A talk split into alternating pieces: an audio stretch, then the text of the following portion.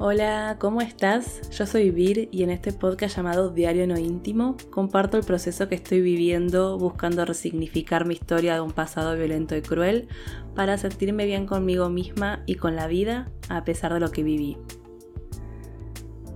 Sigo hablando de las emociones con mala prensa, las que se suelen catalogar como emociones negativas y que el sistema y la, sociedad se encarga de hacernos creer que, debemos de evitar sentir si, que nos queremos sentir bien. Pero lamento decirte que es todo lo contrario. Cuanto más reprimimos una emoción, mayor malestar emocional vamos a sentir y a nadie le gusta sentirse mal o con el ánimo por el piso, pero hay que aprender de todas las emociones. El siguiente episodio está destinado solo para personas adultas. También hago esta aclaración porque voy a hablar sobre temas que te pueden sensibilizar y quizás estás en un momento en el que preferís no escuchar sobre temas sensibles.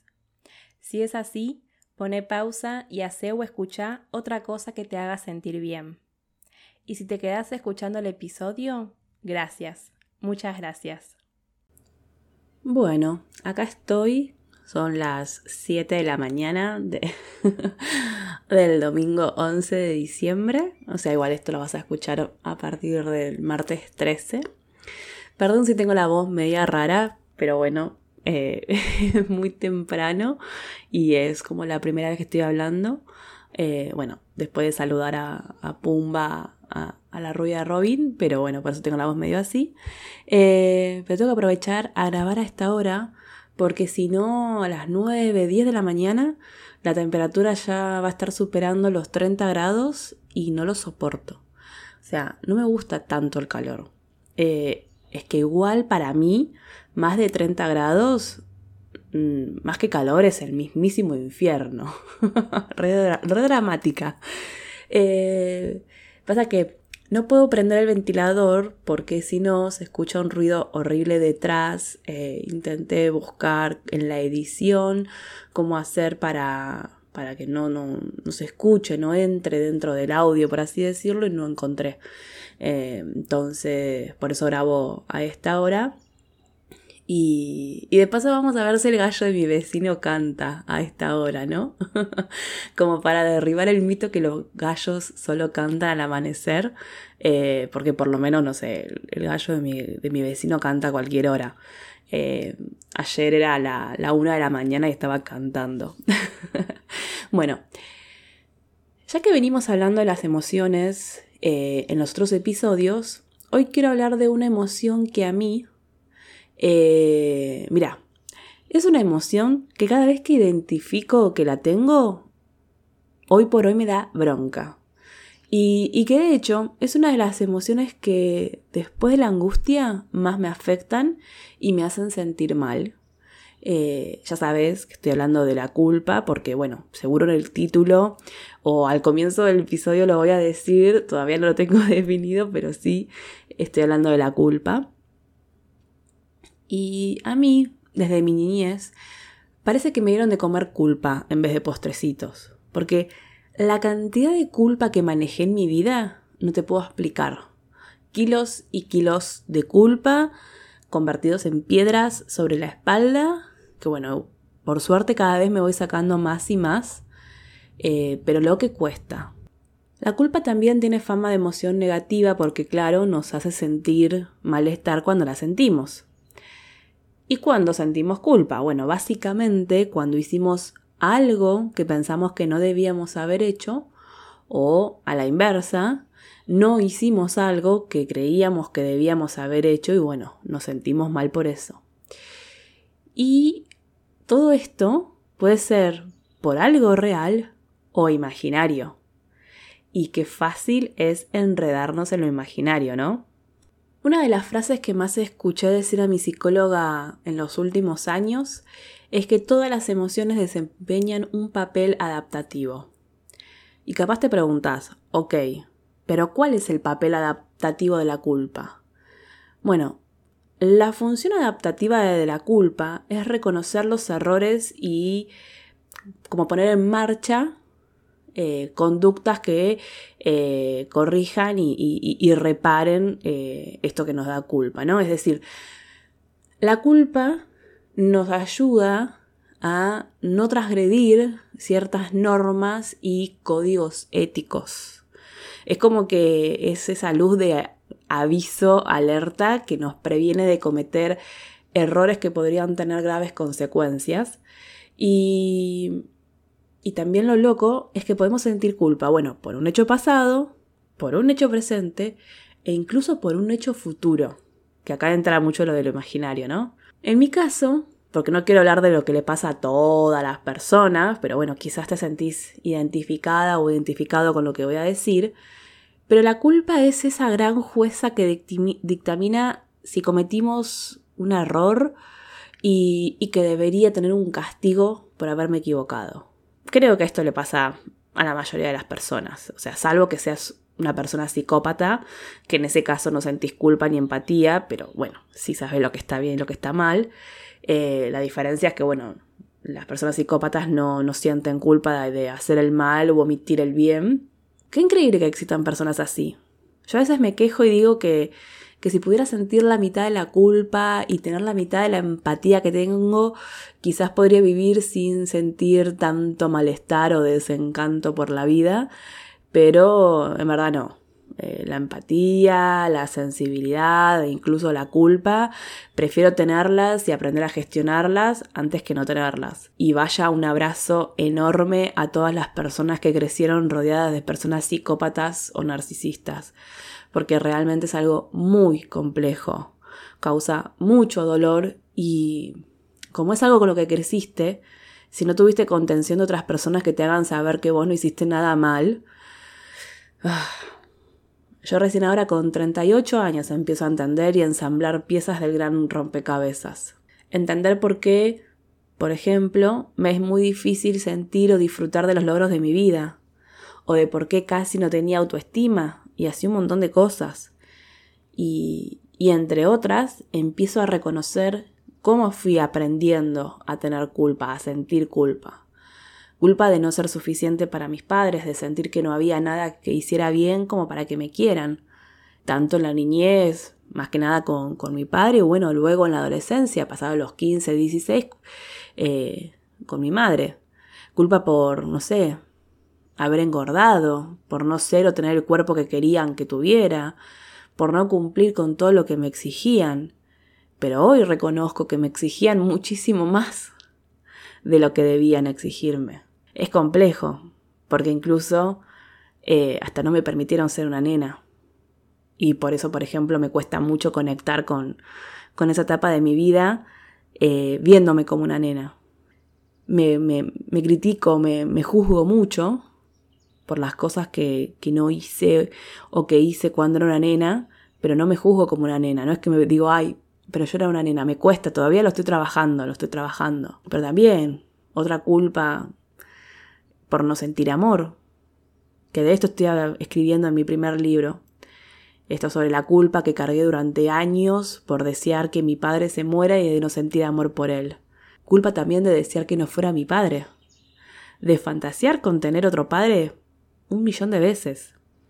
Yo me acuerdo que, de, niña cada vez que veía a un hombre ejercer su rol de padre que más o menos asemejaba con lo que yo quería, eh, yo deseaba que esa, padre, que persona fuera mi padre. Bueno, quienes crecieron en los 90 en Argentina, mm, capaz me van a entender mejor, eh, pero bueno, en esa época, no me acuerdo, creo que era al principio de los 90, porque yo era muy chica, eh, pero en Argentina eh, había un programa que se llamaba Grande Pa, que el actor principal era Arturo Puig y tenía tres hijas y estaba la persona que trabajaba en la casa ayudando y cuidando a, las tres hijas. Y yo quería que, que, bueno que Arturo no me acuerdo el nombre del en la novela eh, pero yo quería que sea mi padre.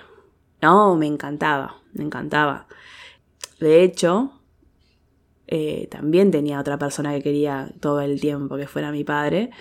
Eh, no, voy, no, o sea, no voy a spoilear el libro. Pero imagínense la mala suerte que tuve que la otra, que la otra persona que deposité mi ilusión de tener otro padre también se portó mal conmigo. O sea, doble duelo de padre. Eh, pero bueno, no, no, no voy a spoilear lo que estoy contando en el libro y tampoco, si no, me voy a ir por las ramas y ya saben que es muy fácil que me vaya por las ramas. Cuestión que la culpa me torturó durante la mayor parte de mi vida y a veces todavía tengo momentos en los que si estoy con la guardia baja, vuelve esa jueza con ganas de hacerme sentir mal por cosas que ni siquiera hice o que ni siquiera tuve responsabilidad. Porque vamos a hablar con sinceridad. Por ejemplo, mi padre. Mi padre no hizo gran trabajo para que yo lo quisiera como padre. Entonces no fue ni es mi responsabilidad que yo no haya podido generar sentimientos de amor hacia él. Porque también está esto, o sea, eso en la sociedad, eh, no sé, cuando un hijo o una hija se aleja de su padre o madre, ay, pobre ese padre o esa madre, qué mal hijo, qué mala hija. Eh, y nadie se pone a pensar, che, ¿por qué ese hijo o esa hija decidió eso? Y es completamente válido que no quieras tener relación con aquella persona que te lastimó y que te sigue lastimando. Porque si del otro lado no toman conciencia de sus actos, pasados o presentes, la cosa no es que la otra persona tiene que cambiar sí o sí. Si no quiere o no puede, listo, con mucho dolor o no, pero ahora entiendo que amor propio también es dejar de tener relación con personas que nos desestabilizan, que nos lastimaron o nos lastiman, por más que sean aquellas personas que nos dieron la vida. Todo bien, pero no le debemos nada porque no fue nuestra decisión venir a este mundo. Y lo sé, es súper polémico lo que estoy diciendo. Pero tampoco es justo bancarse él ay, bueno, hicieron lo que pudieron con lo que tuvieron. Porque no soy bolsa de boxeo para bancarme cualquier cosa. Nadie es ni debería ser bolsa de boxeo de nadie.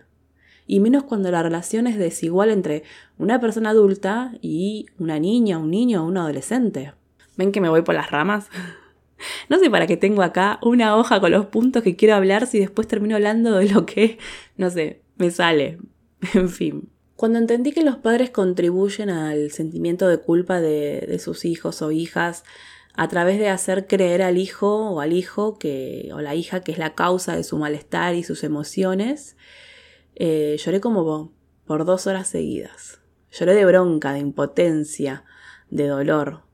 De dolor por todo el tiempo que creí que había algo malo en mí que hacía que mi padre no me quiera y por eso me pegaba, me insultaba, me amenazaba de muerte. Y, desarrollar esa culpa tan grande, tan pesada de que no era eh, buena persona porque no podía hacer que mis padres eh, sean felices o que me traten con amor, cuando simplemente no era mi responsabilidad. Porque claro, no había nada que pudiera hacer para evitar que Guillermo se enojara conmigo y descargara su furia contra mí. Porque aparte, que los padres le digan a sus hijas o hijos que están enojados o tristes por su culpa o que les da vergüenza, ¿cuál es el mensaje?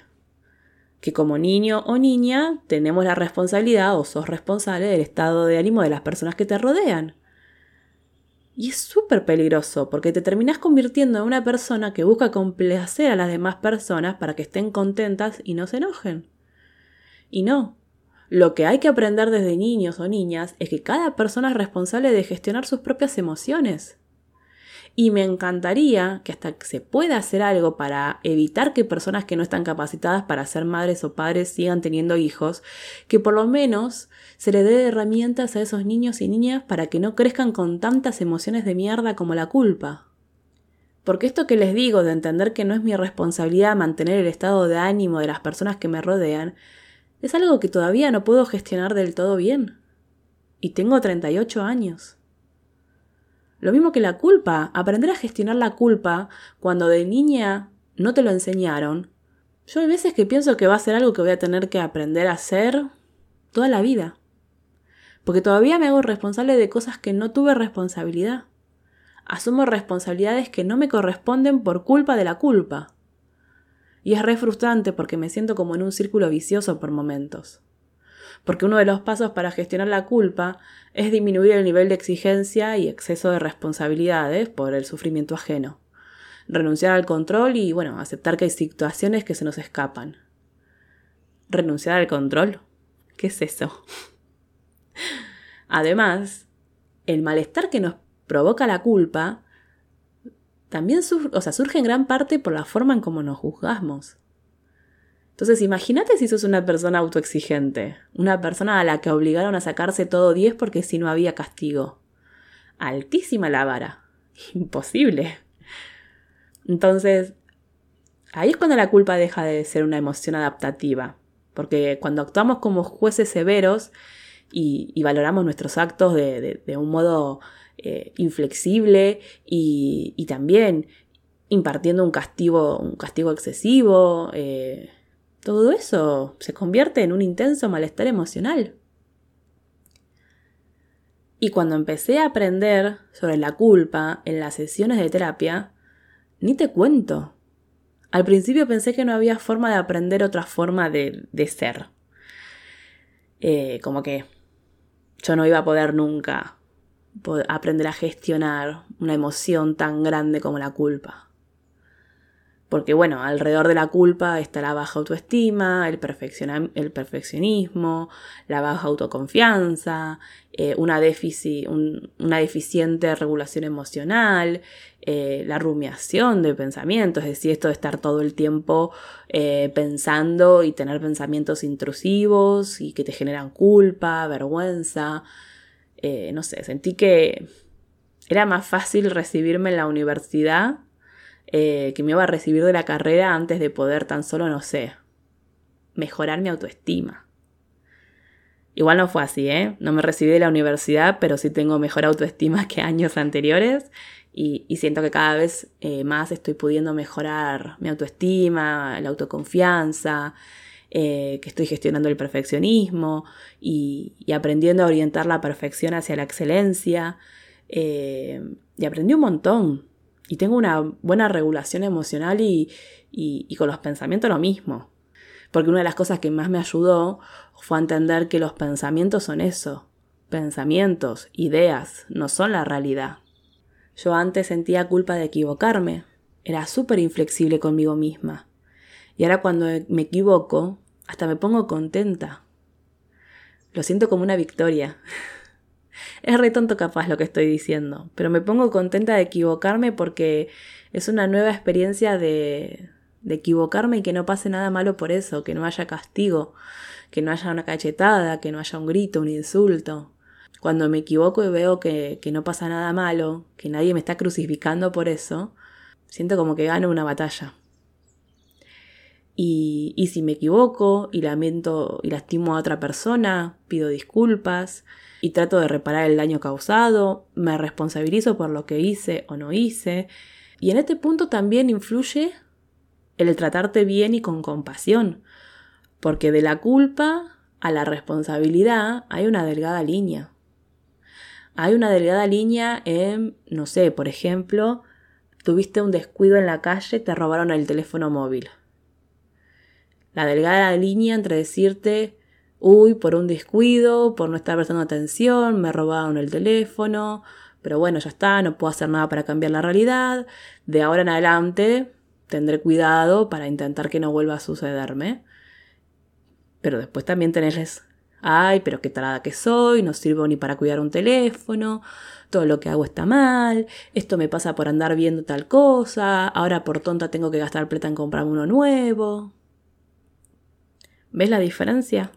Entre tomar responsabilidad por lo que pasó y sentir culpa, vergüenza y que esa jueza sea lo más crítica y despiadada que tengas en tu cabeza. Porque aparte del ejemplo que acabo de dar, el que estuvo mal fue el que robó. Es cruel, porque encima que sufrís un robo te tratas como te tratas mal. Entonces peor, es un aumento de malestar emocional terrible muy grande. En ese sentido, yo siento que aprendí a gestionar la culpa de los hechos presentes y de los futuros, pero me cuesta mucho todavía gestionar la culpa de mi pasado y, con el mayor peso de culpa con el que cargo es con respecto a los abusos que, que sufrí cuando tenía 8 y 9 años. Parece que por más que los pueda racionalizar, que haga un análisis integral y racional de las situaciones, no sé. Es como, como si esa culpa estuviera enquistada. Justo fui a usar esa palabra. y el ejercicio de escritura de este episodio, la pregunta para conocerte es, ¿cómo es tu relación con la culpa? ¿Te sentís culpable de algo que pasó? ¿Sentís que la culpa te paraliza y que no podés afrontar desafíos y cumplir tus metas? ¿Qué pensamientos aparecen con respecto a, a las situaciones por las cuales te sentís culpable? Puede que al principio, cuando empieces a escribir, te centres en escribir y describir los hechos, y está bien, pero busca escribir sobre tus emociones respecto al sentimiento de culpa. Y por hoy dejamos acá. Gracias por escucharme, por leerme, por escribirme. Como siempre digo, puedes seguirme en las redes sociales que me encontrás como me hace bien escribir. También te invito a que te suscribas al newsletter para recibir una carta mensual que escribo siempre a fin de mes y, y, que te sumes a mi canal de Telegram para enterarte de las novedades sin depender del algoritmo de las redes sociales. Gracias, muchas gracias. Nos vemos en el próximo episodio. Chau, chau.